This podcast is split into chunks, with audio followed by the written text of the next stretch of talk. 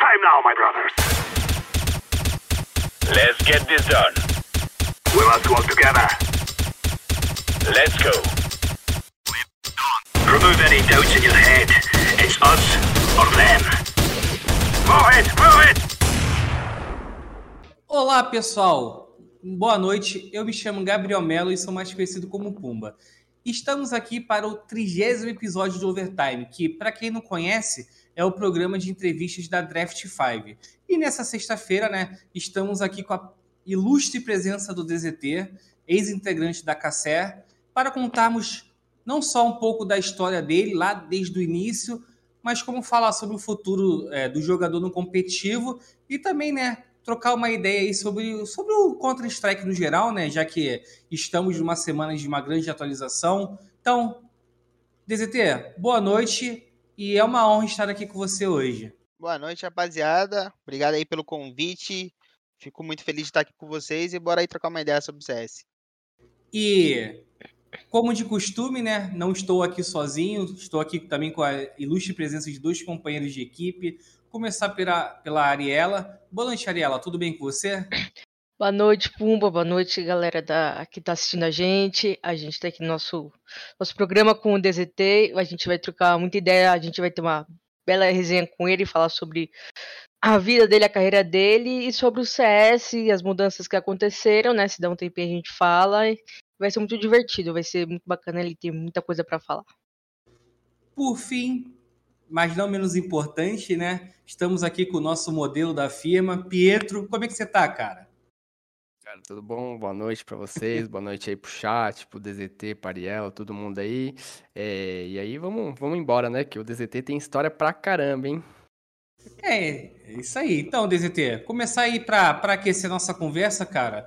É, a gente costuma aqui, né, com nossos entrevistados, nossos convidados, a perguntar como é que foi a trajetória no mundo dos games, né? Como é que começou, cara, a sua história assim, é, com jogos? Como que você conheceu Counter-Strike? Como é que foi?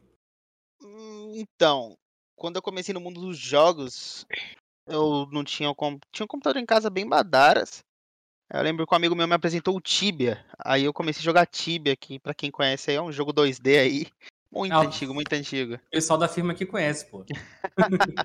Conhece até mu- demais. Joguei muito, muito, muito tempo, muito tempo. Dediquei a vida naquele joguinho lá. E daí um tempo eu comecei na Lan House pra jogar Tibia e outros jogos que eu jogava na época. E eu acabei vendo o pessoal jogando CS do lado. Aí, pô, gráfico mil vezes melhor. Ficava olhando aquele negócio, o pessoal jogando CS 1.6. Ah, me interessei. Aí comecei pra Lan House com os meninos da rua, jogar CS. Ficava jogando bastante CS e tal, mas aquele negócio, né? Faz pull day na setinha e se matava um a cada 30 minutos era muito. Mas se divertia. Aí um certo dia eu cheguei, minha mãe, minha mãe e meu pai, acho que tinham um computador em casa, eles pegaram um computadorzinho melhor, melhor naquilo, naquela, né, na época era meio complicado. E eu consegui baixar o CS e eu descobri que dava pra jogar SXE online, sabe? Só que eu não comecei a jogar o competitivo, eu não sabia que o competitivo existia. Eu comecei a jogar surf, o modo surf, sabe? Daí eu, eu até brinco com o pessoal quando o pessoal pergunta da minha movimentação, como que eu treinava, é por causa disso. Porque eu não comecei jogando competitivo, eu comecei jogando surf. Eu não, não tinha ideia que existia, sabe? Então, aí depois disso, conheci amigos jogando surfs e eles me convidaram pra bater um competitivo. Foi aí que eu fui descobrir que tinha um jogo de 5 contra 5 que envolvia tudo isso que é o CS, sabe? E DZT, é, agora que você já deu a deixa, é, foi mais por causa dos seus amigos que você começou a competir? Como, como é que foi o estímulo que, de- tipo assim, depois que você conheceu o jogo que realmente tinha 5 contra 5, né? O que levou você realmente a competir e cair de cabeça nisso? Então, eu comecei a jogar bastante no SXZ lá, depois descobri que tinha um EAC, que era mais que era o pessoal melhor, depois descobri que tinha SE. Só não era tão bom, na verdade era bem ruim na época, só que eu fiquei meio que fascinado por aquele negócio competitivo. Eu lembro que um dos primeiros mapas que eu joguei foi foi Nuke e, e, pô, tinha aquele negócio pra mim era novo, era banzai pra cair era novo, ter que cada um ter uma posição pra jogar, os objetivos, tipo, e tipo, no competitivo você tem diversas, tipo, mil possibilidades, né? De ter um clutch, de não sei o que, de ter que pensar. Aí eu mesmo fui gostando muito do jogo e fui. Aí comecei a estudar. Aí comecei a estudar o jogo, comecei a procurar aprender. Na época eu lembro que eu fiz até a Games Academy lá que o Fallen tinha pra, pra descobrir umas coisas novas. E foi bom, porque me ajudou a me inteirar e conseguir montar times, sabe? E aí eu fui jogando os competitivozinhos. Só que isso aí eu, eu comecei a jogar, vai, era 2011. E 2012 ali já tava meio que acabando o CS. 2012 eu comecei, na verdade. 2012. E 2012 ali, 2013 já tava acabando o CS.6, né? Foi na época que tava começando a chegar o CSGO. Então foi dali que, na época, nessa época de 2012, foi a época que tava jogando os campeonatos da LAN, que era Mandic, sabe? Do Fallen. Era Fallen, Fênix, Beat, NAC e o El. Então foi nesse tempo que eles meio que estavam migrando para os dois jogos ao mesmo tempo, os negócios assim, se eu não me engano, sabe? Uhum. E DZT, você falou que sua mãe e seu pai, né, comprou o PC. E como é que era a sua relação, é, sua relação com eles em, relação a isso, né, de você jogar? E quando você decidiu ir pro competitivo, eh, você recebeu o apoio deles, da- dos amigos também? Como é que foi essa, essa relação? Então, na, na época que eu fui pro. que eu fiquei jogando em casa, meu pai e minha mãe eram divorciados na época, então não tinha muito problema com meu pai. Mas com a minha mãe, ela tava naquela de tentar entender o que que era, porque pra ela não tinha. Não tinha um mundo que era pra eu ficar acordado até tarde jogando, que eu tinha que ir pra escola, que eu tinha que estudar, arranjar um trabalho. E naquela época, pra ser bem sincero, era muito incerto. Hum, Nada comprovava que eu ia conseguir chegar a algum lugar com o CS, sabe? Pelo menos num ponto 6 estava fraco. E, e, cara, foi difícil. Passei por ela escondendo a fonte do computador e eu tendo que achar pra jogar, acordando, acordando 7 da manhã pra, pra jogar porque ela já tinha saído pra trabalhar, então era a hora que eu podia jogar. E por aí não, ia dando jeito. Ia pra casa do amigo, estudar, mas não estudava o CS. Tinha que se virar, né, pô? E, e hoje, cara, é você, né? uma um jogador que já competiu na América do Norte, né? Já competiu na Europa, passou por várias equipes, ganhou diversos títulos. Como é- essa relação com certeza deve ter mudado, mas qual, é- qual foi aquele ponto assim que tua mãe entendeu que, pô, é, meu filho pode viver disso, não preciso me preocupar mais, né? Foi em 2013, se não me engano. 2013 foi a época mais ou menos que eu acabei a escola. Então eu falei pra ela, pro meu pai que eu não ia trabalhar, ia jogar CS e, e tava decidido já. E nesse meio tempo eu já tinha jogado na site CS e meio que tinha ganhado um minor, né? Um título grande é, online. Só que não tinha rolado de ir pra fora, por diversos motivos dos vistos e tal. Então nesse tempo eu fui pra Bigodes. Quando que eu fui pra Bigodes morar na GH, eu falei, relaxa, mãe, vou lá ficar um mês, dois meses, se não der certo eu volto. No fim das contas, fiquei um ano quase, tô enrolando ela. Só que aconteceu no meio, desse, no meio desse tempo, a gente jogou muitos campeonatos, e a gente se classificou, rolava um campeonato no Brasil que era um dos maiores antes, que era ESL Premier, que era... É como se fosse a Premier dos É a, Estados Unidos. BP, é- é a BPL, né? Brasil Isso. Premier League. Brasil Premier League, isso mesmo. Daí a gente jogou e a gente foi pra final contra a G3X, que na época era muito assim, bigodes contra G3X as finais, bigodes contra G3X sempre. E a gente sempre batia na trave. Daí a gente tinha acabado de ganhar um campeonato deles e a gente foi pra essa LAN. E nessa LAN foi no foi quando teve aquele campeonato no ginásio do. Ibirapuera, a Pro, League. League. Teve a Pro League no ginásio do Ibirapuera, então teve a- pô, aquela imensidão de pessoas. E a final da BPL foi no palco da Pro League. Foi tipo a abertura do campeonato, sabe? Então, no fim das contas ali, a gente ca- acabou pegando umas mil pessoas na plateia. Jogamos num cenário gigante. Aí, quando as mães viram o que era o CS, entendeu? O que. O quão grande, quantas coisas estão em volta do CS. Foi aí que minha mãe começou a me apoiar de verdade. Óbvio que ela já apoiava. Tipo, me dava um fone, me ajudava a comprar um fone, me ajudou a comprar um mouse no comecinho. Mas apoiar mesmo, entender e falar, vai atrás do seu sonho, foi literalmente a partir daí, sabe? É... Ô, DZT, você deu a deixa falando do... sobre as- a, parte dos Estados Unidos, né? Que logo nos seus primeiros de. Perdão, logo nos seus primeiros anos de carreira, conseguiu se classificar para dois minors, né? Só que, mas, infelizmente, você não conseguiu entrar por causa dos problemas do visto. Como é que foi para você encarar essa situação naquela época? Hum, É, foi complicado. Foi difícil, hein, essa parte do visto. Porque foi o seguinte, a gente ganhou um campeonato, um minor pela site CS, ficamos em segundo, mas também dava vaga. Na época ficou a Alien Tech, que era o time do ZQK, na- em primeiro, e a gente em segundo. Aí a gente teve o visto, a gente foi como Operation, a gente ganhou como site CS, mas virou Operation Kino pra viajar. Nisso que a gente virou Operation Kino, a gente foi tirar o visto e foi negado. Aí depois a gente foi pra Bigodes, na Big Gods a gente ganhou outro minor. Daí a gente foi tirar o visto nesse minor. A gente foi tirar o visto nesse minor. E quando a gente foi tirar o visto, foi negado de novo. Depois disso, a gente, na Big Gods ainda, a gente ganhou uma vaga que era. A gente ganhou a Liga da ESEA. E aí a, Liga da ESEA dava vaga pra. A, a, a Liga da MDL, sabe? Era Mountain League, acho que algo assim. Aí a gente foi tirar o visto e foi negado de novo.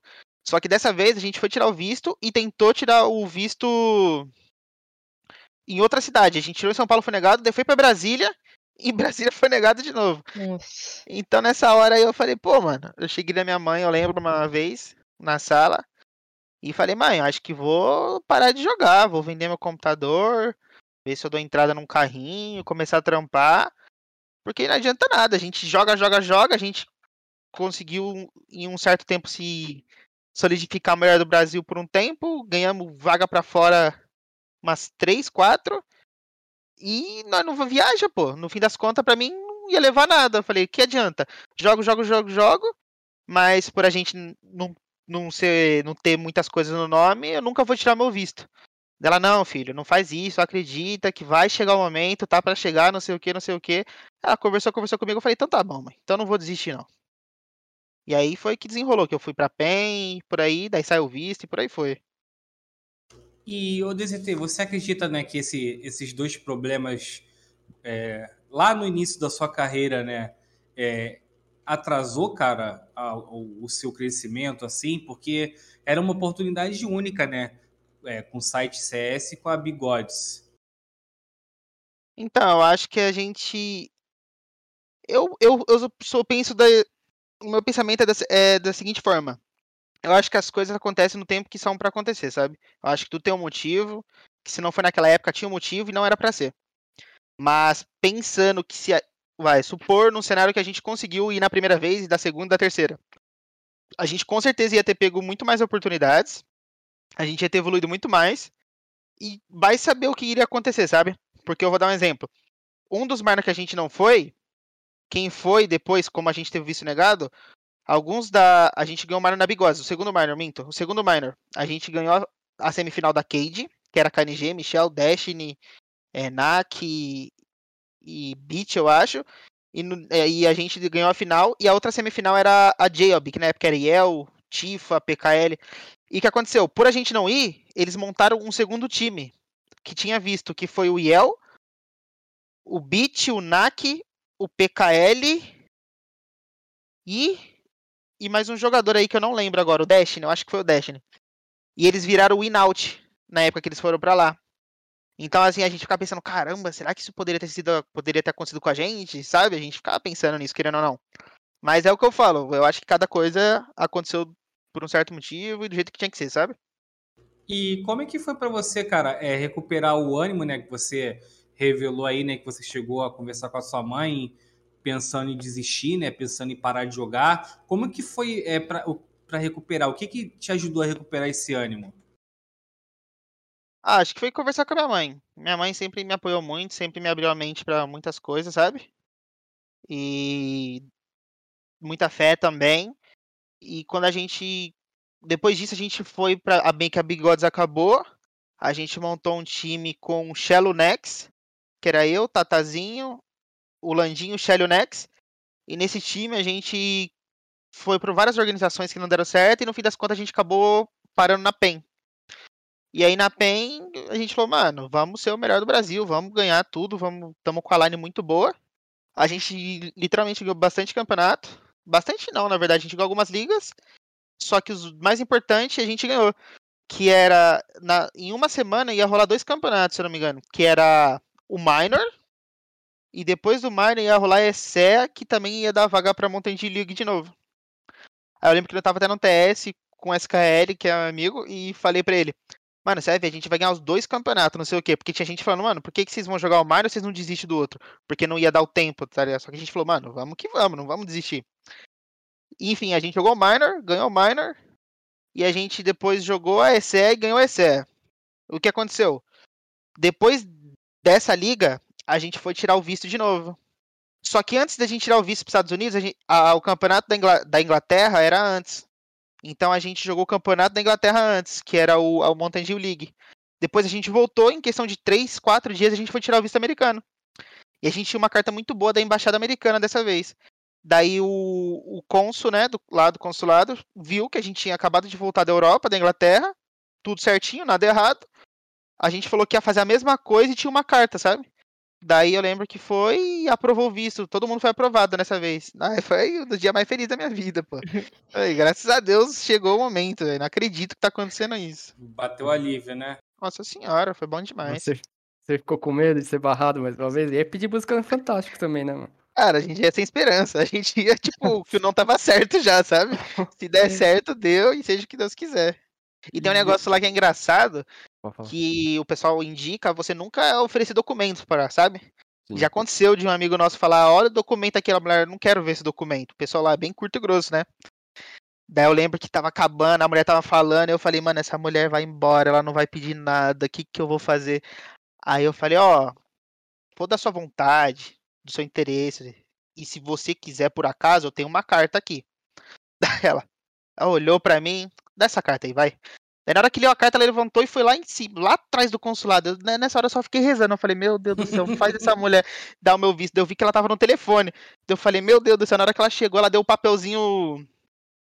Eu nem lembro a cor do papel, mas era um papel branco, porque quando você era vermelhinho é que você tava negado, né? Na hora que deu o branco, obrigado, obrigado, obrigado, obrigado, obrigado, saí andando o mais rápido possível, tipo, graças a Deus que deu certo.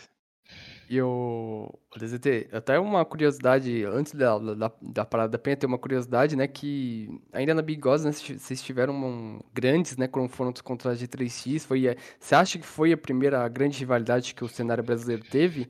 E até você falou, né, do, do ginásio, né, da, da final do Ibirapuera, é, juntando com essa da, do, da rivalidade, como é que foi é, essa experiência de jogar em um estádio com bastante público? Como é que foi essas duas experiências pra você?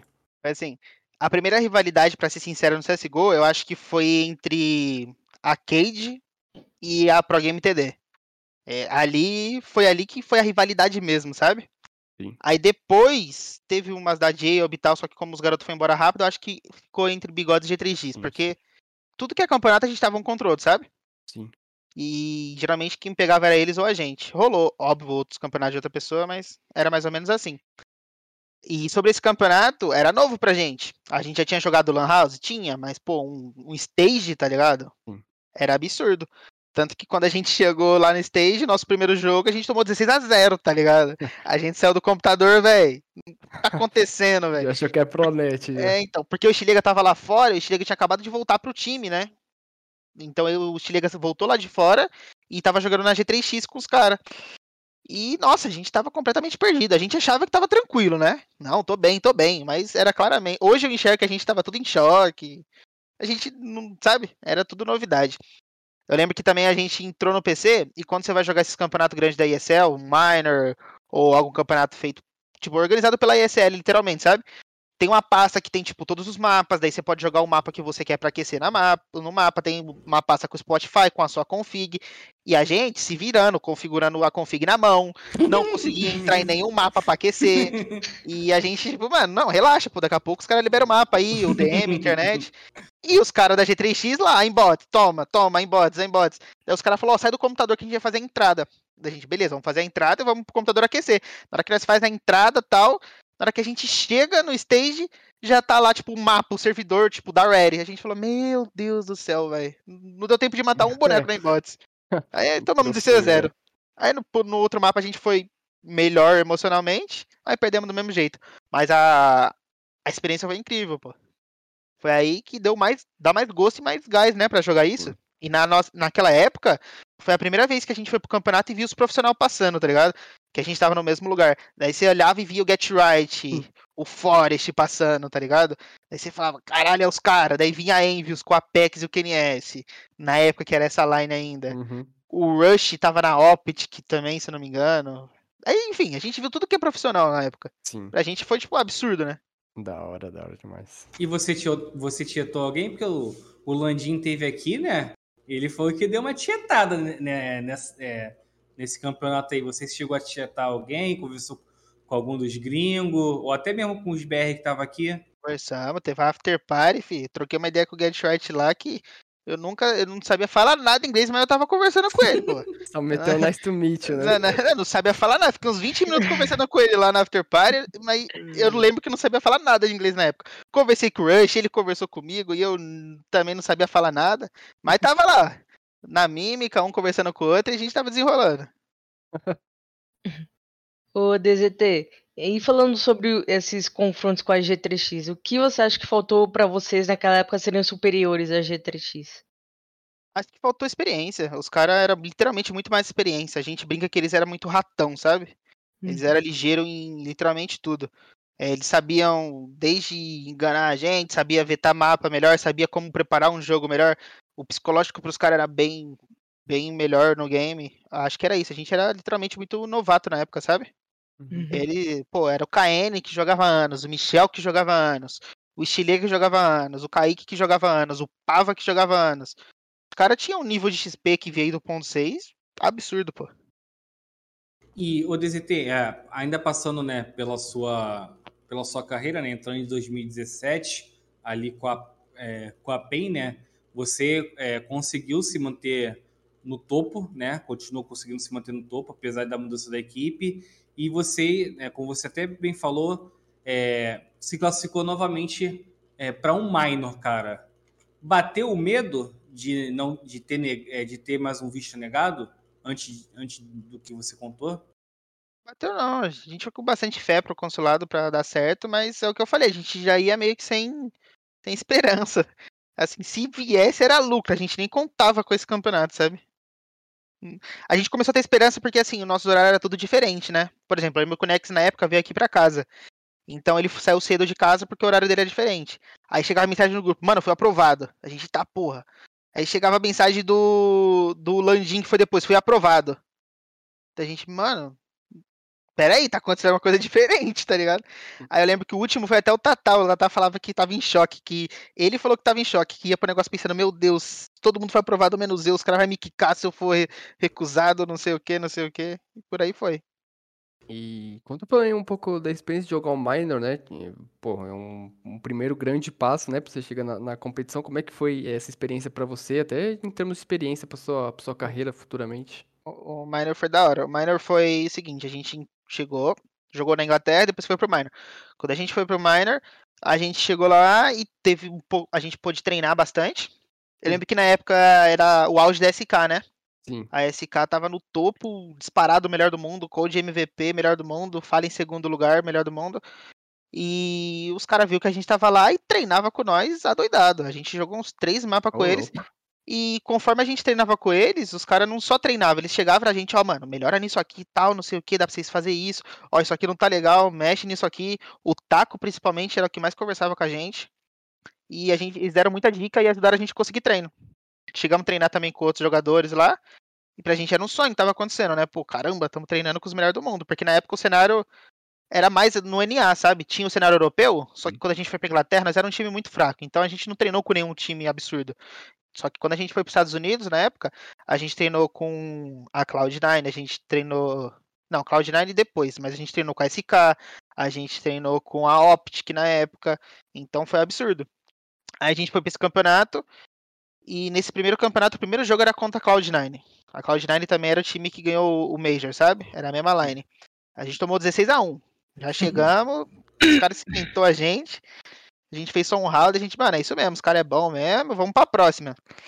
Aí depois já era uma MD3. A gente jogou uma MD3 contra o time da Misfits, que era o time do ZQK, que tava na Misfits na época, Peacemaker de coach, tava o Devo do Vec, Amanek, Relics e Seek, eu acho que era um time assim, mais ou menos. E a gente foi jogar uma Overpass, a gente nunca tinha perdido uma Overpass no Brasil na época, a gente, a gente era muito bom na Overpass. E a gente, mano, vamos pra cima desses caras, tal. A gente foi jogar uma Overpass de TR, 16 a 3 ganhamos dos caras. Só na nossa tática, só fazendo tudo. A gente levantou já, olhamos pro outro, falamos, rapaziada, tamo grande. Catamos os caras de jeito, não sei o que. A gente, não, vamos pra próxima, tal. E os caras da SK torcendo pra gente, como se nós fosse tivesse jogando um Major, sabe? daí, a... daí a gente chegou, foi pro próximo mapa, que foi uma trem, ganhamos também. Foi mais pegado, mas ganhamos. A gente, caramba, mano, tiramos os caras, tá ligado? Daí Enfim, teve isso aí. Quando a gente. Ter... Eu lembro que a gente brincava, que eu fui do time do Zequinha, do Zequinha há muito tempo, né, aqui no Brasil. Então eu chegava nele lá e ele falava: Você é foda em 18. Ganha de mim e ainda teve a cara de pau de vir pedir um cigarro depois do jogo ainda. Não queria olhar na sua cara. É, cara- é muito engraçado. Aí depois disso a gente jogou contra o Série G na época. A gente jogou contra o Série G. Uma overpass também. O jogo foi pegado, mas a gente perdeu. E depois a gente foi pra- Mirage e os caras detonou a gente. E, é- e assim ficou a nossa primeira experiência, né? Só que daí tem um negócio muito legal que muita gente não sabe. Quando a gente jogou esse campeonato, acabou, a gente foi pra casa, a gente foi pro hotel lá, a gente sentou todo mundo no mesmo quarto pra trocar ideia e falou, mano, rapaziada, o negócio é o seguinte, eu chamei todo mundo pra conversar, chamei o Ded e tal, e falei, vamos dar um jeito de ficar, mano. Vamos dar um jeito de ficar, os caras da SK ajudam a gente, o Ded ajuda a gente, nós senta aí, nós se vira e não sei o quê. Daí eu lembro que o MSR na época era o mais consciente, a gente era tudo doido da cabeça. Ele falou, não, vocês estão fazendo loucura, não sei o quê. Eu falei, ô MSR, se você não vai ajudar, não atrapalha, mano. Eu fiquei bravo com ele na época. Aí, aí eu lembro que o Nex trabalhava, né? E o Nex, eu tinha certeza que ele não ia querer. Aí eu comecei, mano, ninguém falava nada. Eu falei, mano, vou pelo Tatá e o Landim, que eu sei que os caras pensam igual eu. Falei, Tatá, você topa? Dele, eu topo. Landim, você topa? Eu topo. Shello, você topa? Eu topo. Daí, Nex, você topa? Ele, ah, mano, eu não acho loucura, mas vai todo mundo, então vamos. Daí a gente tentou, chegou no quarto, juntou o dinheiro de todo mundo, o dinheiro dos cinco, deu 500 dólares. A gente, é, rapaziada, é isso que nós tem, o que, que nós vai fazer? Daí o Ded chegou na gente e falou o seguinte, ó. A, a SK vai viajar. O Ded não podia sair dos Estados Unidos por causa do visto dele na época, eu acho. Ele falou assim: a SK vai viajar tal, tal, tal, tal, quatro países diferentes lá e a casa vai ficar aberta por tantos dias. Se vocês quiserem, vocês podem ficar aqui. Porém, vocês vão ter que se virar aí por tantos dias, sabe? Daí a gente, pô, beleza. Aí, rapaziada, já tem um, um, um sonho. A gente vai morar onde os melhores do mundo moram, tá ligado? Tipo assim, você sai do Brasil, você não tem nada, aí você do nada tá morando na casa da SK, o melhor time do mundo que todo mu- mundo inteiro respeita. Então, da gente, velho, vamos dar a vida. Ah, um detalhe, nesse hall do hotel que a gente tava falando isso, os meninos da LG tava lá também, né, na época. Que era o Yel, o Dash, né, SHZ, o Showtime, o PQL. Os caras falaram, mano, fica aí, o que vocês precisarem, velho, pode ter certeza que eu- nós ajuda vocês. Pede dinheiro, nós manda a conta. O Phelps também, a gente tava no churrasco ele 18. Se você precisar, mano, fala comigo, eu empresto dinheiro pra vocês, não sei o quê. Nós manda umas skins pra vocês, vocês vendem. Todo mundo apoiando, tipo, tremendo, sabe? Enfim, passou os dias. eh, O Ded deu a senha do Uber dele pra gente usar o Uber, porque a gente não ia ter dinheiro. O Ded conseguiu uma lan house lá pra gente, que foi a mesma do campeonato. Falou, pode treinar lá à vontade, o dono deixou vocês. E vocês podem comer os petiscos lá. A gente falou, beleza, então, rapaziada. Vamos agora pro. A gente tava no hotel, tipo, Double Tree by Hilton, hotel 5 estrelas lá, da Califórnia. A gente agora vamos lá pro Motel Six, né? 69 dólares a diária. Vamos, esquece. Sai... Tem uns vídeos no celular. A gente saiu com as malas andando na rua, assim, saindo do hotel top, tá ligado? Indo pro Motel Six. Catamos o quarto de fumante que era mais barato. Entramos lá e ficamos lá uns seis dias, seis, seis sete dias lá. A gente dormia três num quarto e dois em outro. E a gente saía pra comer no BK. Aí quando a gente saía pra comer no BK, a gente comprava duas coca, porque era refil e dividia pelos cinco. E cada um tinha um dólar e cinquenta pra comer. Daí a gente, um escolhia um cheeseburger, um nuggets, uma batata, sei lá, sabe? Que era o que dava, pô. Senão as contas não ia bater os sete dias. E aí o Ded catava, a gente catava o Uber depois. A gente- isso a gente usando o Wi-Fi do restaurante, né? Usava o Wi-Fi do restaurante pra fazer isso. Tem foda a gente sentado na frente do restaurante também. Daí a gente pegava o Uber e ia lá pra Lan House. Aí na Lan House a gente tava em casa, pô. A gente começava a treinar, jogava com os melhores times, treinava. E lembra que o Ded falou lá que eu comentei que ele, a gente podia pegar as comidas de lá, tomar uma água? A gente fala, rapaziada, vamos pôr uns bagulho na mochila, já que pode, porque senão a gente não vai ter dinheiro pra comer à noite. A gente colocava um salgadinho, uma bolacha, uma garrafa de água. Bem BR mesmo. E a gente mandava bala, pô. Aí foi isso, o nosso, nosso primeiro passo. Aí depois disso, passou sete dias. Eu lembro que, pô, no sexto dia ninguém queria nem mais comer BK, ninguém aguentava mais de dor de barriga. Aí passou, a gente foi pra casa da SK. Aí a Camila e o Ded, eles foram os nossos pais lá. Eles cuidaram da gente que nem filho. recebeu a gente bem demais. A gente acabou ficando lá três meses. E a gente ficou três meses lá, que foi um sonho pra gente. Tá ligado? Eu jogava no PC do Code na época e dormia no quarto do Code. O melhor do mundo. O Landim jogava no PC do Fire e dormia no quarto do. Sei lá, do Fer, do Phelps, eu acho. Então a gente. Foi um sonho, tá ligado? Pra gente na época. Era uns molecão que era fã da rapaziada, do nada a gente tá lá vivendo a vida deles, tá ligado? A rotina. Então era muito absurda. E o, DZ, o DZT, eu, eu lembro que eu vi uma entrevista sua, eu só não lembro se. Eu acho que foi com o Rock, mas eu não lembro quem foi, que você falou sobre a importância do Dead, isso já na Temp Storm, né? É, já co- como Temp Storm, é, na, na evolução de vocês, que Foi. ele ficava atrás de vocês. Eu lembro que teve uma. Era na Cubble. um- um- algum lance na Cubble que ele ensinou: ah, vocês têm que fazer isso aqui. É, como é que você, você falou um pouco agora sobre o Dead e a Camila, mas o Dead especificamente é, na, é, na evolução de vocês, cara? Como é que foi essa parte, assim, vocês lá, ele lá podendo assistir, né? Ele, cara experiente, que já jogou, manager da SK, como é que foi isso? O, então, o Dead ele era manager da SK, manager barra coach na época, né? Então, pô, pensa assim, o cara ele tá um ano, todos os dias seguidos, assistindo a cinco, os cinco melhores do mundo, tá ligado? Atualmente ali. O melhor time do mundo. Então, ele sabia muito de CS. Ele, pô, ele fazia tática com os o Dead sabe de CS muito. Então a gente chegava e, por exemplo, a gente ia treinar. Aí ele chegava, ó, você tá errando nisso aqui, tal, faz isso, faz aquilo. Ó, isso aqui não tá legal, dá pra melhorar. Daí a gente levava uns pau, chegava lá e tomava um. Eu lembro que a gente foi treinar com a Misfits de novo. Só que já era outra line, era a line totalmente americana lá, sabe? Saiu os brasileiros. Aí o primeiro treino na Overpass, que era o nosso melhor mapa, a gente tomou, sei lá, 25 a 5. Daí a gente sentava assim ficava triste, tipo, caramba, velho, não consegue fazer 5 rounds, nós tava dando o nosso melhor. Daí ele, levantava, é isso mesmo, rapaziada, é isso mesmo. Acostuma, que agora vocês não estão no Brasil, não. Vamos aí, vai tomar pau até aprender, mas já já as coisas melhoram. Daquele jeitão dele. E a gente escutava ele, a gente tinha muito respeito por ele. E as coisas foram realmente acontecendo. Chegou um tempo que a gente tava ganhando dessa Misfits já, sabe? É, no começo, assim, é muito complicado, mas as coisas vai evoluindo. E ele, sem dúvida, fez muito, muita parte, muita diferença nessa nossa evolução na época, porque ele ensinou bastante a gente, sabe? Não só como se portar dentro do jogo, mas, tipo, mentalmente, o psicológico pra saber como que vai ser a evolução, sabe? E, e o, o, o DZT, é, nessa época, né, é, tinha vocês, né, com a Tempo Storm, é, tinha a LG, tinha a SK, mas eu queria saber o que, que, o que, que você acredita que faltou para vocês irem mais longe? É A pela- gente, a gente contava nos Estados Unidos? É. Então, o que aconteceu? Nos Estados Unidos, quando a gente tava lá na SK, a gente tava pela PEN, aí a LG chamou o Shell e o Nex pro time. Aí o Shell e o Nex foi. Então a gente ficou muito triste na época, a gente falou, mano, acabou o time. Até então nós ia ter que voltar pro Brasil.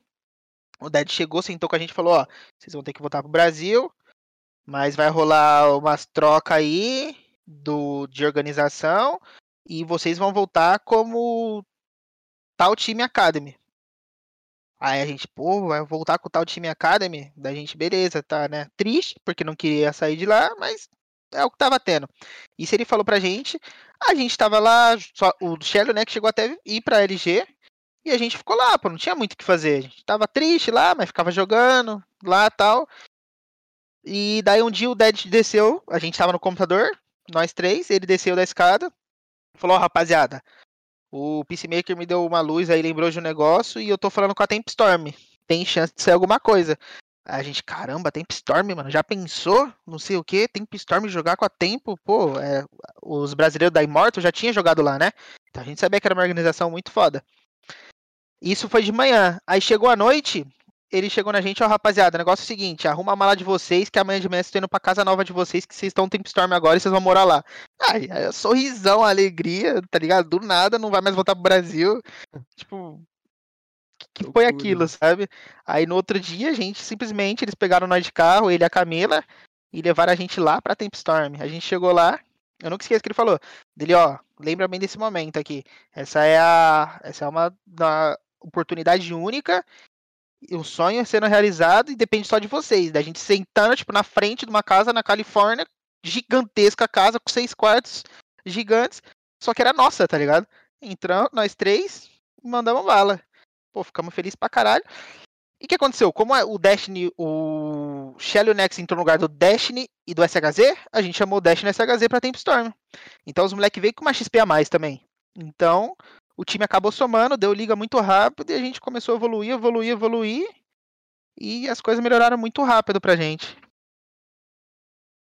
Mas e, e- você vai, Ali? Posso perguntar? É, falando esse tempo ainda que vocês ficaram na Tempo Store, né? Como é que você classifica o desempenho que vocês tiveram lá? Você esperava mais? Tiveram problemas? Como é que foi?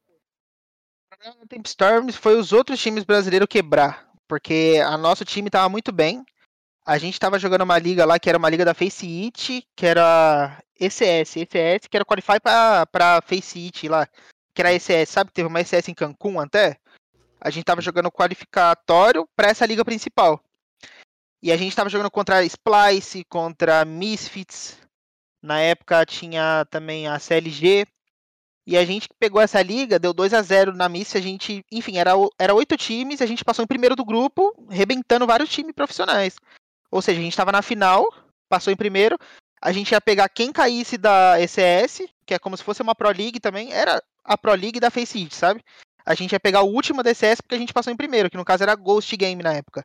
E a gente ia enfrentar numa MD5. Quem ganhasse esse game tava na ECS, que era Relegation, né?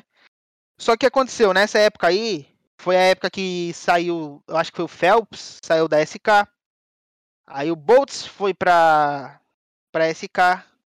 Ou alguém da Immortals saiu, a Immortals quebrou. E aí chamaram o Destiny no nosso time. E daí isso que chamaram o Destiny, a gente ficou sem treinar, cataram e chamaram SHZ. E a gente ficou, sei lá, por exemplo, a final era daqui 15 dias. A gente ficou 14 dias sem treinar, porque os caras teve que completar uns games da Pro League entra aquele negócio de novo de falta de maturidade e eu não sei o que. A rapaziada chegou nos moleque e eles foram, né? O SHZ até que ele não iria, mas o Destiny foi de primeira. Eu, eu nem culpo ele porque qualquer um do time no momento faria, teria a mesma reação que ele, sabe? De pegar uma oportunidade dessa da Immortals, porque era um time muito melhor na época e também o salário era muito mais alto do que o nosso, sabe? Então o que aconteceu? Isso foi onde quebrou a Tempestorm. Porque a gente acabou perdendo tudo que a gente estava conquistando, broxou o time, desanimou todo mundo, pegou esse, essa MD5 contra a Ghost, a gente perdeu essa MD5. Foi pegada ainda, mas a gente acabou perdendo. Não estava treinando, não estava se preparando. Aí foi muito triste e tal, no fim das contas. Aí a gente jogou com outro jogador no time na época ainda, que era o S1. A gente conseguiu se classificar para uma Dreamhack, jogou uma Dreamhack em Denver na época. Aí depois rolou muitas trocas de time e acabou voltando à mesma base, que era o Destiny, SHZ e nós três. Só que o que aconteceu? A gente voltou pro Brasil para tirar o visto de. Mais uma vez os vistos, né? Pra tirar o visto de trabalho, tudo certinho. E nisso que a gente foi tirar o visto, foi negado o Landim. E o Destiny foi também negado. Aí o time acabou. Aí um dia nós estava em casa, ligou no Skype o Reynolds, que é o dono da Tempestorm. É, rapaziada, é, sinto muito, mas como vocês não vai voltar tal, não sei o que, por causa disso, disso, daquilo, a gente vai acabar e a Tempestorm acabou. Daí foi, pô, tristeza total, tá ligado? E Abalo total.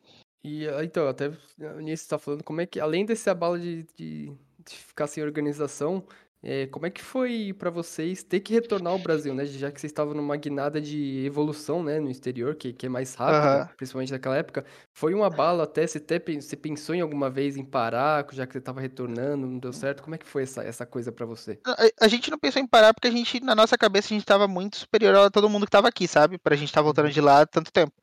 Só que a gente cometeu um erro que não foi manter a line. Erro ou não, é o que eu falo. Pra mim aconteceu do jeito que quer acontecer. Mas pensando logicamente, a gente não manteve a line que tava treinando lá fora. Sim. Então a gente acabou se separando.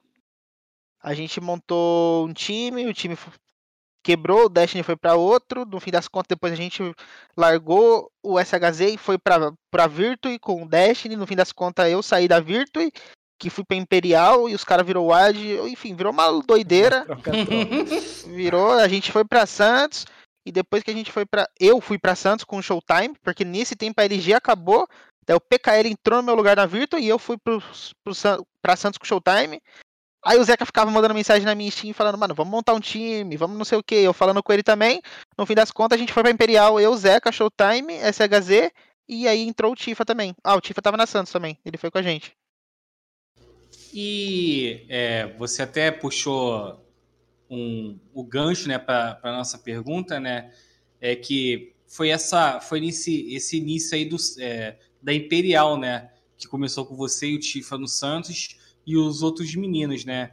É, como é que você classifica essa primeira passagem pela Imperial, que também, né? Você conquistou bons resultados. Como é que foi representar a organização? Foi tudo muito rápido, né? Porque no mesmo dia que o El me ligou falando que eu tava fora da Virtue, eu desliguei o telefone, ligou o Léo do Santos falando comigo que queria que eu fosse pra, pra, pro Santos. E falou, daí eu fiquei meio assim, daí ele falou que era Showtime, eu falei, opa, o Showtime então eu vou. Aí eu fechei, fui lá. Daí não, na hora que ele falou a line inteira, na verdade, eu vou, né? Eu fui, porque era Showtime, o Del, o Tifa, a rapaziada que eu já conhecia e confiava. Aí nisso aconteceu vários problemas que em off até, mas nada demais, tudo certo, já resolvido. A gente foi para Imperial. Nisso que a gente foi para Imperial, a gente começou um time muito bom. A gente treinou bastante. Só que no começo da Imperial a gente sempre batia na trave, a gente sempre batia na trave. A gente tava lá, tava na Imperial, ficava segundo no campeonato. Chegava na final, perdia. Pegamos, sei lá, uns 4 segundos lugar seguido. Aí teve um dia que a gente tava jogando um campeonato contra a Isurus, eu não lembro o nome do campeonato, era um campeonato muito importante. A gente tava ganhando uma trend, sei lá, 14 a 5, a gente tomou a virada e perdeu. Esse dia foi uma bad total gigantesca no na GH. A gente sentou, o Zeca chamou todo mundo para conversar, nós sentou, mano, chega, não sei o que, a partir de hoje nós vai mudar, vamos treinar, não sei o que, e aí embalamos. Aí foi umas três Liga Pro na época, seguida. ganhamos também, né? a WESG pra China e ganhamos o Minor de Katowice, da Polônia. Tipo, foi a enxurrada de campeonato seguida ali no final do ano. É, DZT, depois é, dessa passagem pela Imperial, você teve uma mudança para Vivo Cage, né?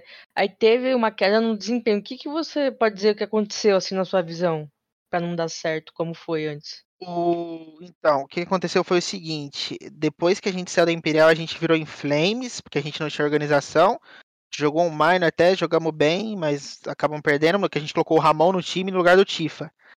Aí a gente catou e a gente foi pra. A gente ia sair da Inflames e foi pra Cade. Daí entrou com essa HZ e acho, quem que era? Eu acho que era o próprio Ramon tava no time. Aí ele tava no time, a gente chegou até a jogar uma GC Master pela Cade, se eu não me engano. É, é, em Sorocaba. É, em Sorocaba, a gente chegou a jogar junto. O time tava, tava indo, não tava tão bem. Mas tinha algumas coisas na época que, por exemplo, a SHZ estava sendo chamado, na época ele estava destruindo, ele estava um dos melhores do Brasil, ele estava sendo chamado para muito time europeu, brasileiro da Europa. E só que estava meio complicado por causa da organização, sabe? Eu lembro que no fim das contas, né, nem sei se a SHZ sabe isso. A gente se juntou lá e falou, velho, chegamos no, no, no, cara da Cade, nós vai quicar o SHZ, nós vai quicar o SHZ, não sei o que, se eu fosse você, vendia ele logo. Porque, pô, o cara tava infeliz. Ele queria ir, tá ligado? Uma puta oportunidade, não podia ir, né? Falou que ia quicar ele no fim das contas. O cara falou: quer saber? Eu vou é vender ele, porque ele vai ser quicado. Aí vendeu essa HZ, essa HZ foi lá, fez a carreira dele lá, deu tudo certo, graças a Deus também. E a gente foi e teve que montar outra line. Com esse dinheiro que entrou, a gente. Pô, a gente podia chamar, gastar dinheiro só com um player. E a gente, na época, o Brasil não tinha tanto player. A gente criou o Fastzinho que tinha acabado de sair da PEN. Só que o Fast não queria ir. Nessa época também, a gente quase que fechou a line. Ia ser eu, Zeca, Showtime, o VSM e o Lucão. Só que nessa época, tipo assim, já tava até o grupo no WhatsApp montado. Só que por causa de, sei lá, alguns problemas, algumas, alguns detalhes, acabou o time não acontecendo, sabe?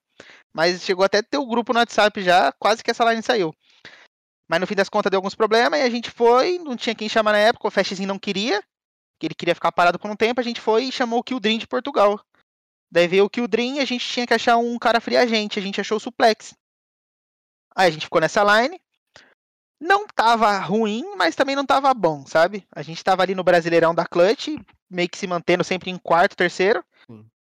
Aí no fim das contas, a gente pro segundo turno do Brasileirão, a gente trocou o suplex pelo Fastzinho. O Fastzinho viu que não ia dar em nada a PEN e decidiu vir pra gente. Aí a gente, o time melhorou muito, a gente tava numa sequência, o Showtime tava jogando muito nesse campeonato da Clutch. E a gente ficou. A gente tava tipo em segundo, segundo, terceiro. Aí foi jogar o último game da Clutch, que era Red Kennedy contra a PEN. A PEN precisava fazer um mapa só. Era a MD2, né? E a PEN só precisava fazer um mapa. E a PEN era o melhor time atualmente. A PEN não fez aquele mapa e a gente não foi pra final por causa disso. Daí a gente ficou em terceiro do Brasileirão e quem foi pra final foi a PEN com a Red Kennedy na época. E por aí que foi. Só que daí ainda no final desse ano a gente ganhou um qualificatório pra China, que era Nash Pro Series, se eu não me engano. E a gente foi jogar esse campeonato também. E o, o DZT, até aproveitando né, essa deixa aí na, da seletiva da China, né? é, Foi na mesma época que da, da GC Masters, né? Que aconteceu lá em Maresias, aí ficou aquele, aquele impasse, até que vocês tomaram a decisão de ir para a China ao invés de jogar a Masters. Porque, cara, por que essa decisão assim que GC Masters do Brasil, né, aquele era aquele campeonato que todo mundo queria jogar, né, por, por causa do, do ambiente, o apoio da GC, o nível e tal. Por que vocês decidiram ir para a China em vez de jogar a Masters? E não- as- não, rapidinho, só emendando. Vontade. É, de passado o torneio, vocês se arrependem dessa decisão ou, ou não? Então, rolou. O que que foi? O campeonato na China, além de ser um campeonato fora do Brasil, ele, se não me engano, a premiação do terceiro lugar já era mais alto que o primeiro lugar da GC Master, sabe? Algo assim, se não me engano. Posso estar errado, mas se não era terceiro, era segundo. Enfim, ganhava mais só de você ficar nem ganhando o campeonato de lá, você ganhava mais do que o primeiro da GC Master. E era um campeonato pra fora, pô. Era uma viagem muito da hora pra gente fazer. Só que daí, o que, que aconteceu? A logística lá da nossa viagem lá foi horrorosa na época. A gente não conseguiu treinar direito, cagaram lá com a passagem do Kildrin, não sei quem foi lá. E por causa disso, o Kildrin chegou atrasado uns dois dias. Enfim, o Kildrin chegou no dia do campeonato. E a gente. Não. Sendo que a gente se falava que o- o visto do Kildrin tinha que ser diferente, por causa que ele era português e não sei o quê. No fim das contas, a gente foi para esse campeonato, não conseguiu treinar, jogamos todo errado lá contra a equipe da, da RGB, se não me engano, ou a Tailu. Acho que foi contra a Tailu e depois foi a equipe da RGB, BT, BTRG, eu acho que era. Enfim, era pra ter ganho. A gente viu que a gente dava pra ter ganho, tava fácil o jogo, só que a gente não tava, sabe, tipo, tantos dias viajando e não conseguimos treinar. E os caras tava todo aquecido, a, lo- a logística atrapalhou muito o nosso campeonato na China nessa época. E por culpa de ninguém dos players, né? Por culpa de, não sei na época se foi alguém da organização ou se foi alguém da organização do evento. Mas tirando isso, eh, eu não me arrependo, porque a culpa da gente não ter conseguido dar o nosso 100% nesse campeonato não foi nossa, sabe? Mas se tivesse sido nossa, aí eu ia me arrepender bastante. E a GC Master, querendo ou não, na nossa cabeça a gente sabia que a gente ia poder jogar outra, sabe? Esse camp na China, tanto que nem teve outra Nest Pro Series, se eu não me engano. E o ah, é, com isso, né, chegou ao final do, do ano de 2019 e completou, né, praticamente um ano que você ficou no Brasil depois de, de voltar, né? Eu gostaria que você fizesse uma análise de como, sobre o nível do CS brasileiro, de quando você saiu da primeira vez que você passou pela PEN, pela Temp Store, até esse, eh, com esse retorno. Você sentiu que aumentou o nível do Brasil? Os, os, os treinos melhoraram, os jogos Comparado a hoje? Não, comparado à primeira na- vez, É, naquela época lá. naquela época. Naquela época eu, eu lembro que era muito diferente, era muito era muito abaixo o nível do treino do Brasil. Não não tinha qualidade, não tinha qualidade. Assim, você não sentiu ne- nenhuma melhora, tipo, da, da primeira vez que vocês saíram pro- pra ir ah, não, Estados com Unidos? certeza, melhorou Então, um pouco, mas não era algo, era algo que incomodava muita gente ainda na época, sabe? Uhum. que a gente veio com aquela cabeça de como era o treino nos Estados Unidos. Mas dessa vez agora que a gente voltou da Europa, eu não treinei ainda, né? Mas o nível do cenário brasileiro tá completamente diferente. Tá muito bom. Tá muito alto e eu acho que inclusive tem muito time aqui no Brasil que vai se dar muito bem se for jogar com o campeonato lá fora, sabe? Tá. É, DZT, aí depois dessa da Vivo Cage, né, a passagem que vocês jogaram esse campeonato na China, você voltou para Imperial pe- pela sua, sua segunda passagem. E você, vocês conseguiram o título do CBCS. Como é que foi pra você esse momento? Então, esse quando a gente voltou pra Imperial, a gente teve alguns probleminha, tal, de line, e no fim na no fim das contas, eu estava meio que pra sair da Imperial já. E porque e foi o mesmo tempo que chegou a proposta da CASE, tá. Eu estava pra sair e chegou a proposta da CASE praticamente no mesmo tempo. Aí como as coisas não estavam muito legal, eu aceitei, comuniquei todo mundo, tudo certinho, só que daí por ordem de cima da Imperial, preferiram jogar com outro jogador do que comigo, porque sei lá, foi foi opinião foi a opção deles, não foi a opção do Showtime e do Zeca na época pelo que eu sei, mas foi a opção da Imperial, e eles não gostariam na cabeça deles, eles achavam que eu não iria dar um talvez jogar o meu melhor, sabe. E como como organização, entendo e respeito, pô, eu acho também inclusive que foi a melhor opção, tanto que eles ganharam, né. Ma então eu cheguei a jogar dessa CBCS, eu joguei 2 games, que foi a fase de grupo. Eu eu joguei até a gente se classificar pra fase de grupos. Quando se classificou pra semifinal, aí eu já saí e quem jogou no meu lugar foi o Lucas. Opa, eu acho que caí, não? Opa. Não, não. Não, é, e então, o, o. DZT, é, você, né, foi um dos, um dos poucos jogadores, né, que tiveram o, o privilégio, assim, de, de jogar as duas ligas do, no Brasil, né, naquela época que tinha Clutch, que tinha o, o, o, o CBCS, e por conta desses dois torneios aí, né, tinha aquela discussãozinha, né, de infe- aquela infeliz discussão de Série A e Série Z. Eu queria saber a sua visão como jogador, cara. Como é que você viu essa separação do, do cenário? Porque o, o Landim, né? Ele teve aqui já no overtime, ele falou que para Imperial até que foi bom porque vocês conseguiam treinar, a Imperial conseguia treinar, por exemplo, com a Detona, é, com a Sharks, com a Isurus, sem ter a preocupação de jogar contra, contra né? E isso foi bom para a equipe. Como é que você vê, vê essa separação daquela época das duas ligas? Questão de treino realmente foi muito bom, mas eu acho que foram uma das piores todo respeito, uma das piores cagadas que eles fizeram no cenário foi esse ano de confronto entre Clutch e CBCS. Tava um querendo monopolizar de um lado, o outro monopolizar do outro, e no fim das contas quem tava sofrendo eram os players da organização.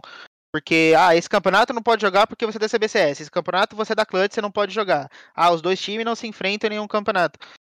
Então, cara, isso foi, foi horrível na minha cabeça, por causa que é só você. Eu tava pensa- pensando sobre isso esses dias. Olha o tanto de campeonato que a Ravan, a Paquetá, a Bravos e os outros times no Brasil estão jogando, sabe? O tanto de qualificatória que eles estão jogando hoje no Brasil. Eu abro a HLTV, todo dia tem campeonato dos caras, pô. É a Horus, é Qualified não sei o que, é Qualified não sei o que. E naquela época, quem era de tal X Liga não podia jogar tal campeonato. Quem era de tal X Liga não podia jogar outro campeonato. Tipo. Até, até onde isso quem ajudou quem, sabe? Na minha cabeça. E Pra mim, era algo que deveria simplesmente os dois, as duas organizações ter juntado, que nem eles fizeram agora, se eu não me engano, e feito um puta de um campeonato muito da hora e muito. E, tipo, ótimo campeonato. E nessa época também, né, a Imperial era dominava-se um CBCS, né, se a gente pode dizer que naquele ano chegou nas duas finais assim, né? E o pessoal até menosprezava a força de vocês, cara, né? Por mais que vocês também tenham ganhado uma Horus, vocês ganharam a primeira temporada da- daquela Horus, chegou em terci- nas semifinais de outros torneios como é, La Liga e tal. Você sentiu também, você se sentiu ou sentiu a sua equipe é, sendo menosprezada né, né, nessa época?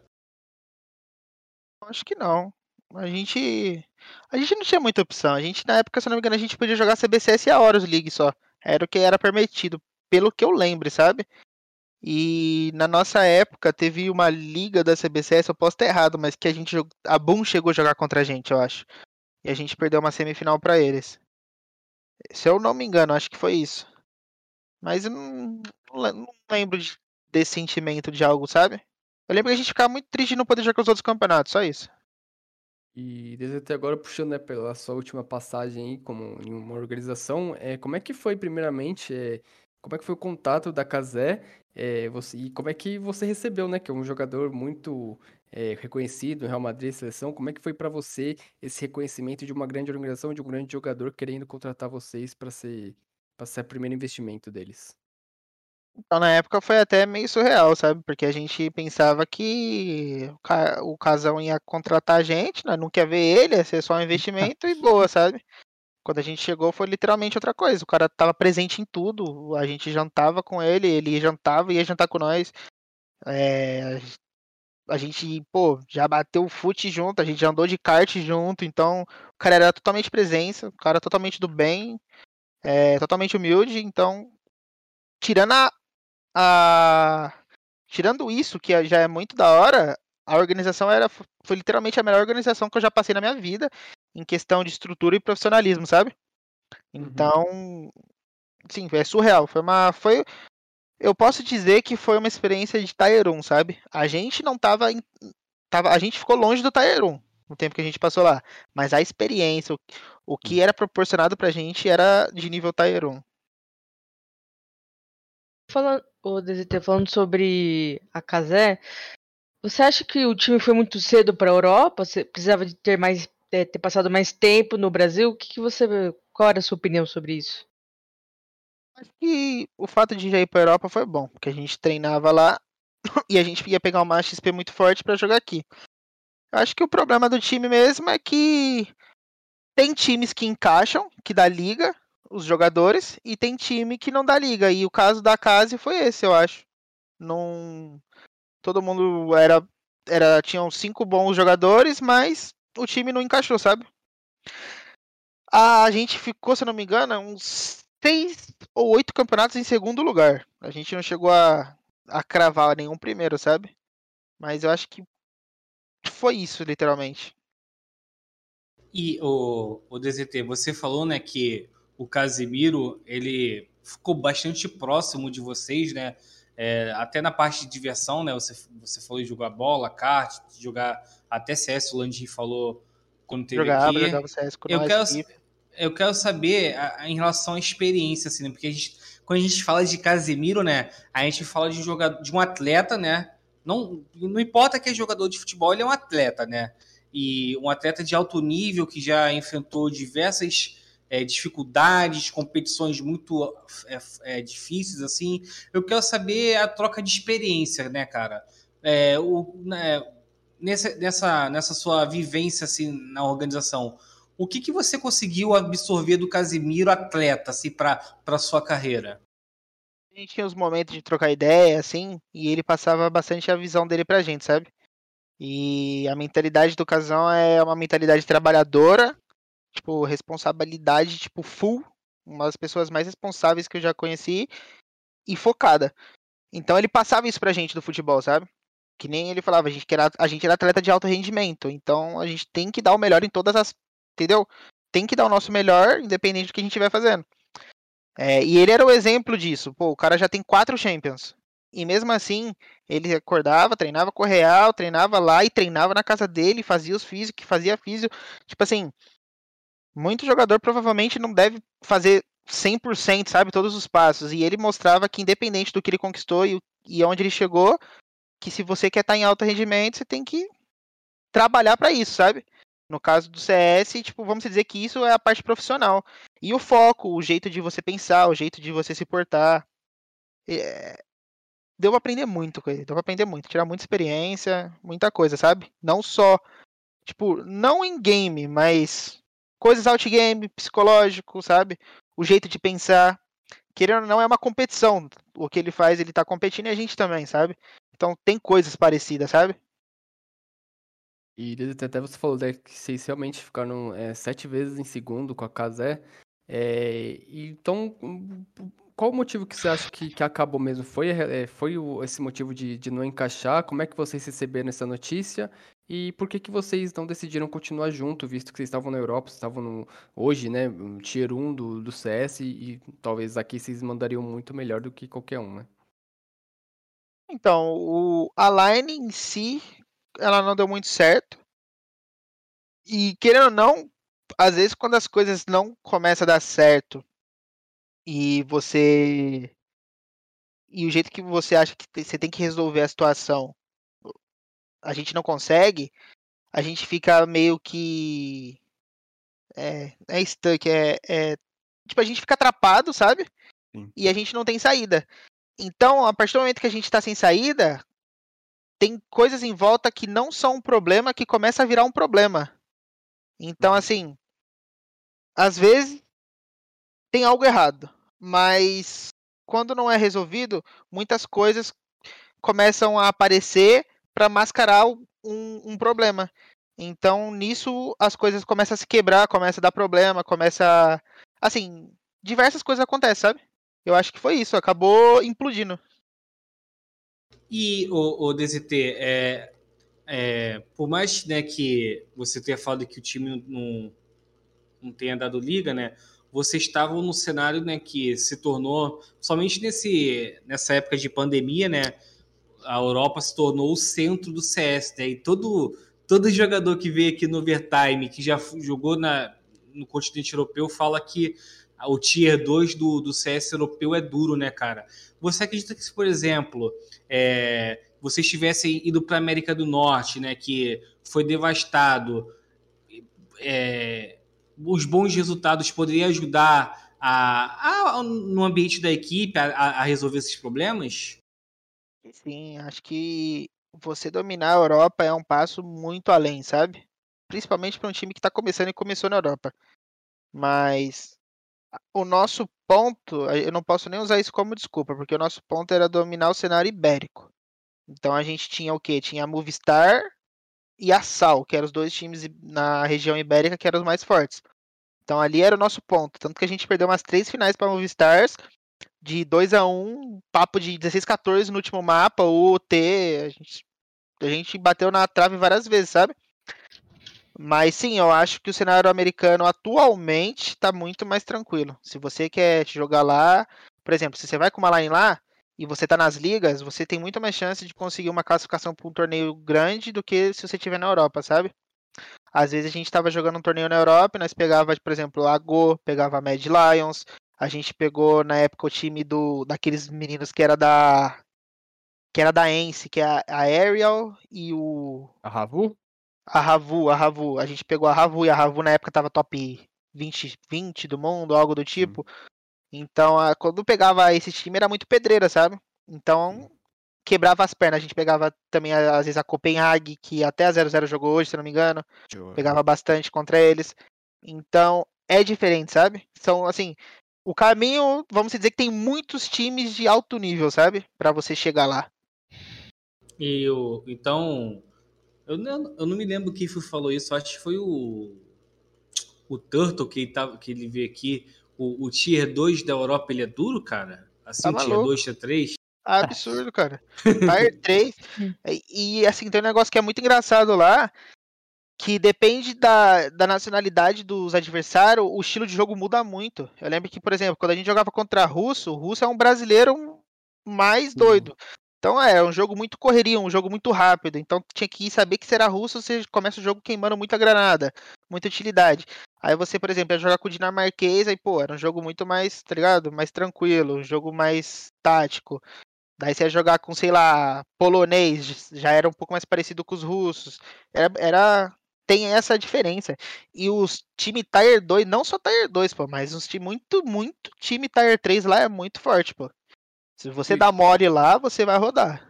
E eu desejo até nesse, nesse ponto que você tocou, que dos russos, que eu lembro também quando, quando o Fallen e o Feren estavam no, no IBR, eles falavam que eles odiavam treinar e jogar contra time russo, porque eles, Cara, eles, não, tinham aquele, é, eles não tinham aquele jogo metódico, como das Trales e tal. É, você acha que isso também é um dos pontos que faz com que a região CIS hoje seja a potência do CS? Então, eu acho que faz, porque os times que estão virando a potência, eles veio desse cenário, só que eles adaptaram o jogo, né? De uma forma também que eles pensam no, no jeito metódico. Vou dar um exemplo, uma nave e uma Gambit da vida, sabe? Então muda bastante. A própria VP também. Ah, mas quando você pega um time Tier 2, pô, é, é muito complicado. Eu falo, eu falo por mim, eu não, na verdade é a minha opinião, porque a gente não passou por isso. Mas eu tenho certeza que pros caras do, do antigo MBR, Fallen, Fer, KN, os caras preferiam jogar com com uma Astralis, um NIP, uma Dignitas, uma EG, do que pegar uns Tier 2 que vai correr para cima sem medo da morte, sem nada sem a perder. Respeito, sem, sem respeito, respeito, né? os caras entram sem nada a perder e, cara, os caras são bons também, sabe? Muito complicado. Tanto que, tipo, muitos jogadores desse Tier 2 são os que vão pros times top, sabe? Uhum. É, e DZT, agora voltando a falar sobre você. Só o- lem... falando- Pode falar Pode rapidinho? falar. Só lembrando, Claro, por claro. exemplo, na Movistar tinha o Smuia. Pô, não tinha como. Esse cara era muito bom, cara. Ele acabava com a gente. Ó, se você abrir agora no perfil da HLTV o Smuia, Ele é bom mesmo. ele tá com Brabo. 1.49 de rating, pô. Tipo, é, é muito embaçado esse cara. Então, tipo, é, e esse é um time Tier 2. Era um time que era Hum. muito complicado de jogar contra, por causa principalmente dele, sabe? Desculpa deixa- cortar aí. Não, só não deixa ele ouvir isso, que ele vai ficar se achando, né? Aí vai começar a falar várias no Twitter, porque ele tem um ego bem grande, né? É complicado, menino. Então, é, falando agora sobre o seu futuro da ZT, depois de todas essas passagens pelos times, é, o que, que você pode falar pra gente sobre o seu futuro? O que, que você planeja fazer? Se tem algo já engatilhado, dar algum spoiler? Não, eu recebi algumas propostas. Algumas eu não me agradaram. Algumas foram legais. Só que algu- algumas dependem de um tempo para talvez acontecer. Não sei se pode ser que sim, pode ser que não. Mas nesse meio tempo, independente da proposta que eu tiver, vai ter que rolar uma negociação com a casa, independente. Então, o que, que eu pensei pra mim? Nesse momento, eu tô focando na minha imagem, sabe? Porque eu joguei há muito tempo e eu nunca trabalhei a minha imagem. Falei, pô, chegou o momento, tomar vergonha na cara, vou fazer stream, vou tentar me aproximar do meu público, sabe? Que eu tive e deixei perder com o tempo. Inclusive, Twitch DZ Underline, quem quiser segue lá. e por aí foi. Mas tem, tem, tem algumas coisas, mas eu imagino que mais pro final do ano que talvez possa vir a acontecer alguma coisa, sabe? E o, o DZT, não sei se você pode falar sobre isso, mas é, no futebol, né, quando um jogador assim, você tá no banco de reserva, né, se a gente pode considerar, você tá na reserva da, da Cassé, né? É, no futebol, quando isso acontece, né, quando uma equipe não quer mais ficar com o jogador, o jogador não quer mais ficar com a equipe, tem a, a famosa facilitada, né, de deixar sair. É, você você já conversou com a Cassé de, de, de poder haver isso, de a Cassé não, não embarrear uma possível saída sua, ou atrapalhar, ou algo assim? O que, que você pode falar pra, pra gente sobre isso? Na, na casa, o, o pessoal sempre foi muito humano com a gente, sabe? Então, por exemplo, eu nunca tive problema com nada. E sem dúvidas, não o Casão, porque o Casão ele não, não é ele que trampa nessa parte, né? Mas, por exemplo, é o Carlos que é o manager da casa, certo? E o, o Carlos é tipo, uma pessoa sensacional. Ele cuidou da gente lá, tipo. Ele foi tipo um pai pra gente, sabe? Principalmente pra mim, que passei por uns negócios meio complicados na época. Que. Então, com certeza, se tiver, vai rolar uma facilitada, sabe? Não vai ser aquele negócio tipo, vou segurar. Eles não vão dar de graça, mas eles também não vão segurar. E fazer uma pergunta aqui, né? Aproveitar que é, existe aquela, existe, houve a, a, devastação do CS por causa do Valorant. Passou pela sua cabeça migrar? Ou Cara, é não- CS na veia? Inclusive, eu recebi proposta de Valorant, cara, você acredita? Mesmo sem nem jogar o jogo. Mas eu não, não tenho vontade de jogar o jogo. Eu acho muito divertido, acho muito da hora o jogo, mas eu acho que não momento ainda. Eu acho que eu tenho muito, eu tenho muito objetivo pra ser alcançado no CS ainda, sabe? Sei lá, quem sabe no futuro. Mas no momento não é o que eu pretendo, não. Mas as portas estão abertas, né? Nun- nunca é muito Exatamente. tempo, né? É, não, não vamos fechar Ah, nunca então. a porta, vai que, né? É, ó. Mas no momento não é o que eu quero, não. Meu Deus, até agora eu vou falar de assunto bom, né? Que é farpar a Valve. O que, que você achou da. da O que, que você achou da atualização aí? Das mudanças? da- Tirou o meio da Dust 2? Dá pra dropar granada? O que, que você achou? Que é o, o meio pode- da Dust... Pode falar. Não, pode falar, eu que estou te cortando. O meio da Dust 2 eu achei muito da hora, por causa que vai liberar muito setup novo pro escuro baixo, sabe? Isso, eu é acho que vai voltar um metinha antigo aí que tinha no ponto 6, que era fazer aquele setup de dois CT no escuro baixo, sabe? Tipo, que vai mudar totalmente ali o estilo de abordar. Não assisti nenhum game ainda pra ver como tá acontecendo. E sobre o drop da granada, eu achei interessante, mas eles têm que dar alguma limitada, pô. Eu não sei se tem como limitar um tanto, um tanto de drop por round, ou se tem como eles limitar depois do freeze time não poder. Porque vamos dar um exemplo, ó, você joga na B, certo? Você joga na B, que nem eu tava até falando pra vocês em off. Você joga na B com o seu amigo na inferno. Daí você, seu amigo tá no caixão e tem uma flash. E você tem uma smoke. Você quer quebrar a banana com essa flash. Só que acontece se você fazer isso? Corre o risco de você morrer e perder a sua smoke. Ou seja, você não vai ter mais como ganhar tempo. Já que você vai quebrar, você vai dropar sua smoke pro seu amigo que vai flechar para você. Ele bang, você vai. Se você morrer, você não perdeu nenhum, você não perdeu a sua smoke.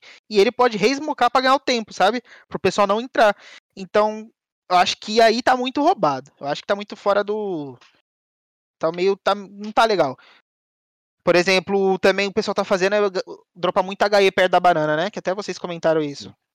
Hum, pô, que que é isso? A banana é um corredor minúsculo. O começo do round do Terra é focar em não levar uma HE.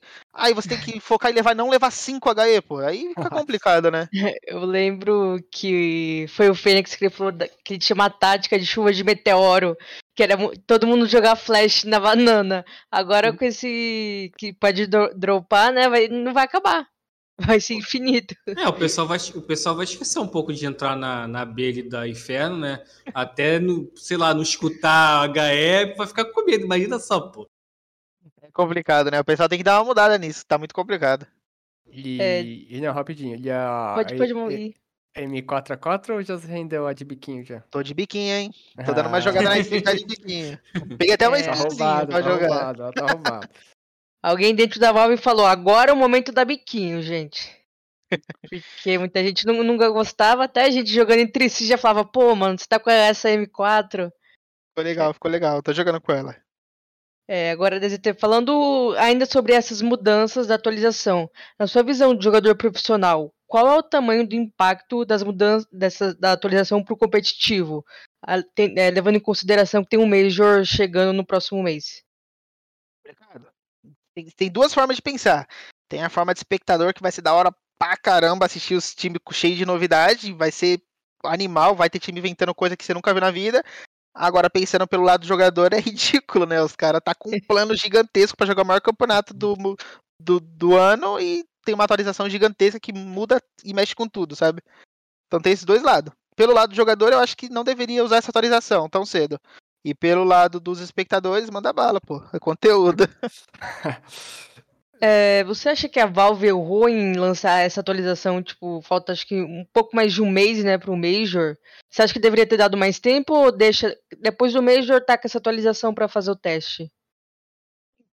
Não sei. Eu acho que pensando assim pelo lado deles, eles têm que continuar movimentando mesmo, porque a atualização foi bem da hora pra, pra movimentar o cenário do jogo, sabe? Sim. Você vê que o Twitter tá não para, faca nova, que é, todo mundo gosta, operação nova.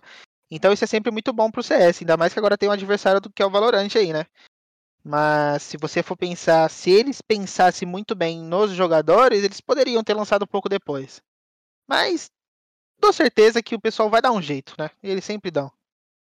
E o, o DZT, né? Você está é, novamente de volta ao Brasil. É, eu não sei se você acompanhava tanto o cenário brasileiro lá fora, mas acredito que agora que você está tendo mais tempo, né, de, de ver os jogos assim. É, e o nível, cara? O que, que você está achando do nível do cenário brasileiro aí? A gente vê. A gente não vê um, uma. Não, não tá vendo uma equipe reinando, né? É, nessa temporada. Tem hora que a Van, aí tem a 9Z, a Bravos aí deu uma, deu uma subida legal, MBR volta, o pessoal coloca eles como top 1, tem a Sharks. Como é que você vê o, o cenário brasileiro hoje em relação a nível? O cenário tá muito forte, cara. Tá muito forte. Quando a gente soube lá que aconteceu as mudanças na casa, foi o tempo que eu comecei a analisar mais o time brasileiro, até para para uma futura entrada em algum dos times eu saber se era realmente o que eu queria. E pelo que eu andei acompanhando todos os times que estão aí no cenário, tá, o cenário brasileiro tá muito da hora. Tá, eu acho que é um dos melhores momentos em questão de rivalidade. Para mim, nenhum time dominou ainda, sabe? Você não consegue chegar e falar, pô, esse time domina, esse é o melhor do Brasil. Pode ser por pontos, X time tá sendo o melhor atualmente. Mas, pô, Ravan, Paquetá, Ravan, Paquetá e a, a Bravos, eles estão tão muito um do lado do outro. A, a 9Z não é Brasil, né? Mas eles também jogam os campeonatos, estão muito bem também. Então, tipo, tá da hora demais de acompanhar. Inclusive, não vejo a hora de voltar a competir, cara. Eu odeio ficar sem competir. Esse É. tempo que eu tô parado faz tanto tempo que eu percebi o quanto eu gosto. E até voltando àquele assunto lá que você falou do. Da. Da briga, né, pra, pra- da- das competições, você acha que essa união e formar um circuito durante o ano inteiro para os times competirem também está ajudando a- o cenário a ficar tão equilibrado do jeito que tá? Acho que tá, acho que tá, porque. Como que você ia decidir qual que era o melhor time na época que a gente tava na Imperial? Sim. Como que você ia falar que a Imperial é melhor que a PEN? Tá ligado? É, não- a gente não se enfrentava, a gente não Sim. jogava nenhum campeonato um contra o outro.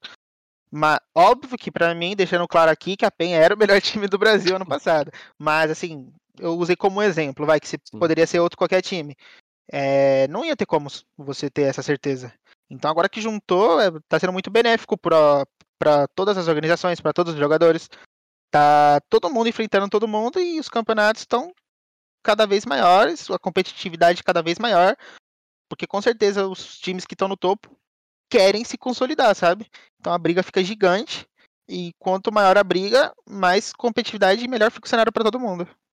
E o, o, o DZT, você, né, que teve até pouco tempo lá fora, né, pôde ver até as equipes brasileiras jogando lá fora. O que, que você está achando do Brasil em relação ao resto do mundo, né, que já faz um bom tempo aí que a gente não tem uma grande alegria no CS, né? Você acredita que a gente pode voltar ao topo? É, e, se, e se sim, de que forma? A gente pode, tem bastante time bom representando a gente lá. Tem, assim, sem contar o Code e o Fallen, que são brasileiros em times, né? É, tem a Fúria, tem a 00 Nation, tem a, a PEN, a Tignone, tem a Godsent. Esses todos os times têm capacidade de treinarem, de surpreender e chegar num alto nível, sabe? Só que é um step bem longo. Mas quando eles conseguirem dar esse step, vai ser com certeza animal. O, o que eu acho que vai mostrar pra gente se isso pode acontecer vai ser o RMR. Quando começar, porque daí vai juntar a América com a Europa, tudo lá quando for lá rolar, e aí o negócio vai ficar legal. Mas, mas tem alguma equipe que você acha que desponta mais do que a outra? A Fúria. Ou... A Fúria? A Fúria, sem dúvidas. Pra mim, a Fúria é a melhor atualmente. Eu acho E- que se tem a chance de alguém trazer um título atualmente, é a Fúria. Eles colocaram o drop, né, agora. Então eles devem estar treinando bastante. Inclusive, não acompanho muito eles, não posso falar. Mas eu imagino que seja a Fúria. E é, para a gente ir na nossa reta final aqui, né? Até foi uma, uma pergunta que o nosso é, diretor aí pediu para fazer, né? O Carlos. É, a gente viu a, a Valve se mexendo agora com a atualização, né? Uma atualização que é, posso estar enganado, é, nunca não foi foi a maior que eu já vi em relação às passadas. Você acredita que essa movimentação da Valve trazer mudança é, com a granada e tal, que vai mexer no meta, a parte do, do mapa na Dust 2 e, outra, e outras coisas assim, pode isso ter a ver também com o perigo da rivalidade com Valorant? Pode, acho que pode sim. Quanto. Assim, tem o jogador que é profissional que às vezes não gosta tanto de mudança, né? Prefere mais as coisas do jeito que estão. Mas tem que pensar que que o que faz o jogo ser rentável, que faz o jogo acontecer, são os players que estão aí espalhados, jogando casual lá, o matchmake da vida. E esse é o pessoal que gosta de caixa, de skin nova, de mapa novo, de atualização. Então, pra mim, a melhor coisa que eles estão fazendo é ficar mexendo nisso. E se eles tivessem mais atualizações grandes, com mais frequência, eu acho que seria muito, muito melhor pro cenário em si. E a, e a Ansem, cara? Engole ou, ou não? Eu gosto, eu gosto dela. não Ah, chegamos a treinar tem- muito. Ah, Esse é bom demais, pô. Tem que Ah, respeitar. Me- a me- Hum, pode falar, DZT. a gente chegou a treinar lá ela umas, sei lá, umas, umas 10 vezes antes da gente voltar lá, contra time bom mesmo. Então tava naquele tempo que todo mundo tava descobrindo tudo. Cada jogo você via uma, um domínio diferente, uma execução diferente, sabe? Eu não cheguei a pegar assim o alto nível da Ancient ainda, mas o que eu acompanho, eu gosto do mapa. Mas você E- gostaria de algum mapa de volta? A Cubble, não vejo a hora da Cubble voltar, pô. É meu mapa- era meu mapa preferido. Já passou da hora. Sei que a Valve tá fazendo com essa Mirage que não sai ainda, pô. Ah, não eu vai sair. mais. A Mirage Eu não mais sai. É, Pô, Mirage não sai, não, cara. Não sai. uma não das- sai é uma mesmo. das queridinhas, né? É E- difícil. E DZT, você acredita que a, recep a, a recepção dos jogadores da comunidade com a Ancient foi melhor do que a Vertigo, né? Quando... Foi. eu mesmo, cara, eu não gosto de Vertigo, sério. Eu. Pra mim, esse mapa não desce, pô. Não, pra mim é um dos piores mapas que já teve no CS. Óbvio que agora já tá mais no meta, o pessoal já aceitou mais, mas foi complicado do pessoal engolir ela, picar ela, botar ela pra jogo, né? Inclusive, eu lembro que a vaga que a gente ganhou pra Nest Pro Series foi numa Vertigo contra a, a Redemption, que é a Ravan, né? A gente ia jogar duas vezes, sei lá, umas cinco vezes a Vertigo só. A gente ia lá. Quando tinha Vertigo, nós ia pro abraço. Essa que era a verdade. É, então é isso, pessoal. É, DZT, chegamos aqui ao, ao final do overtime. É, como de praxe, né? Eu deixo esse tempinho aí para você fazer o seu jabá, né? Já que você falou que é, de, de, que tá mexendo com a sua imagem. Então, cara, se você tiver algum recado aí para seus fãs, Instagram, Twitch, YouTube, seus, todas as suas redes sociais, é a hora de você fazer o seu jabazinho aí rapaziada. Obrigado primeiramente para vocês todos aí pela oportunidade, por, pela conversa, pela resenha que a gente teve aí. É, obrigado quem tá aí também no chat assistindo. Mandar um salve aí pra rapaziada do da minha live que estão aí, ó. Salve pro Quietinho, que até deu um salve ali no chat. A rapaziada acompanha pelo grupo. E é isso, quem quiser acompanhar mais, mano, tem o meu Instagram, que é DZTCSGO, o Twitter, que é DZTFPS, e a live que é DZT Underline. Inclusive, acabei de pensar que deveria ser tudo igual, né? é, mas, tem que padronizar. Mas, tem que padronizar. Mas é isso, quem quiser acompanhar, tiver chegar mais perto, trocar sempre uma ideia, estamos por aí nas redes sociais todos os dias. DZT, nós te agradecemos você ter aceitado a participar. Você já, já cheguei a trocar uma ideia com você lá em Sorocaba, tive o prazer de entrevistar. Você é um cara que é bom de falar porque você fala, você não tem medo é, não enrola. Então, muito obrigado por, por ter aceitado o convite, muito ter disponibilizado o seu tempo. Também gostaria de agradecer a presença mais uma vez aí do Pietro, né? Nosso, nossa dupla aí, com, hoje o, o Carbone não tá. Pietro, seu, quais são as suas considerações finais aí? Não, não, eu só gosto de agradecer, agradecer mais uma vez pela grande presença de vocês e torcer pro 18 para ele voltar rapidamente pro servidor para fazer play by play, escrever nota dele aí, que ele tem muito para mostrar ainda, que eu tenho certeza. É nóis, rapaziada. E Ariela, é, muito obrigado mais uma vez aí, estamos juntos. Minha companheira de Spike Plant lá no Valorante. Hum. Suas considerações aí, Ariela. Não, só queria agradecer a GC por, esse, por dar, nos dar esse espacinho pra gente conversar com a galera, trazer os jogadores para conversar, falar um pouquinho sobre a história deles, né? A visão do DZT sobre o CS também. Então foi um papo muito legal, foi muito enriquecedor, bacana falar sobre a história dele e, né, dar uma farpadinha na Valve, como sempre. Mas é isso, é um prazer estar aqui com vocês. Então, Meu, rapaziada.